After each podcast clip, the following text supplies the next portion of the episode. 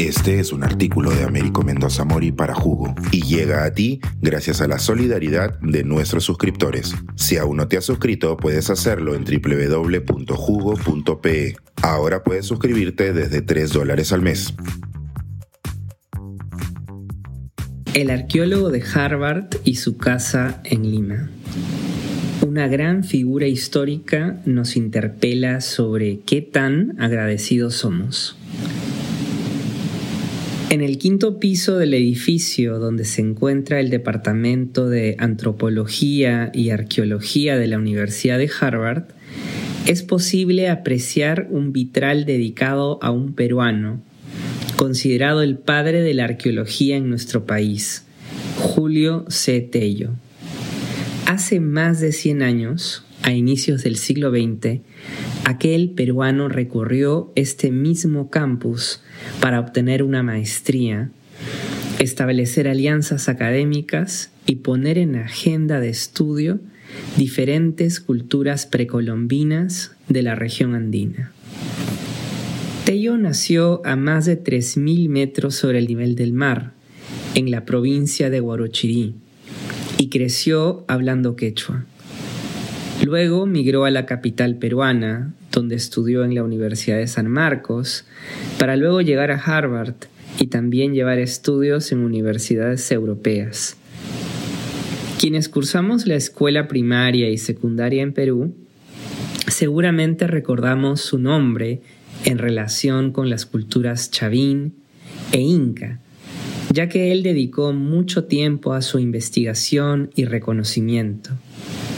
Asimismo, a la exploración inicial de las mundialmente conocidas líneas de Nazca, geoglifos gigantes que se extienden por el desierto costeño de la región Ica.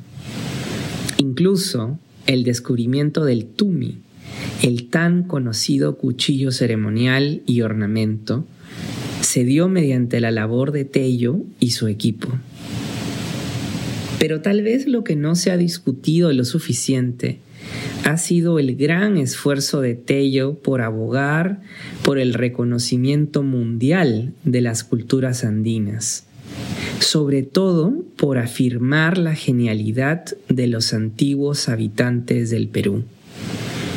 Hoy en día tal vez eso no resulte tan complicado de aceptar dado el importante turismo cultural que existe hacia Machu Picchu, la literatura académica publicada sobre el Perú, y las exhibiciones de artefactos andinos en museos del norte global.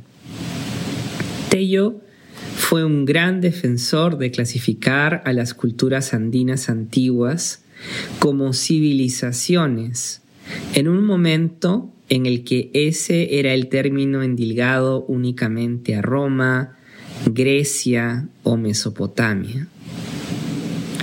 Tello no solo fue un arqueólogo, y eso ya es bastante.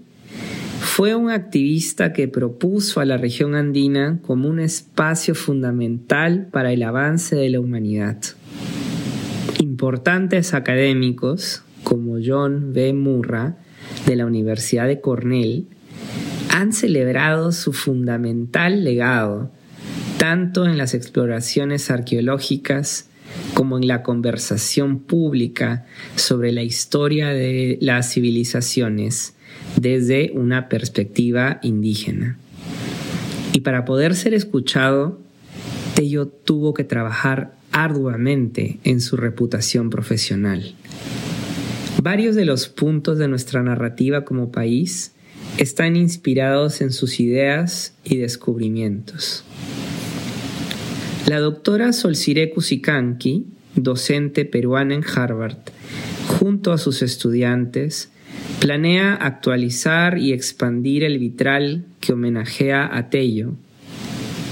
Mientras tanto, en Perú, hace apenas dos años, se tomó la inexplicable decisión de derrumbar su histórica casa en Lima, sobre los acantilados de Miraflores, para construir un edificio. Luego de la demolición de la vivienda, el terreno aún se mantiene vacío. Más allá de lo físico, esto me llevó a pensar sobre cómo todas las sociedades necesitan figuras para inspirarse, especialmente en momentos de crisis como en los que nos encontramos. En Perú, las ideas de Tello pueden seguir interpelándonos para insistir por una sociedad mejor. Asegurémonos de que su memoria tampoco sea derrumbada. Suscríbete a Jugo y espía en vivo cómo se tramó ese artículo. Nuestros suscriptores pueden entrar por Zoom a nuestras nutritivas y divertidas reuniones editoriales. Suscríbete en www.jugo.pe.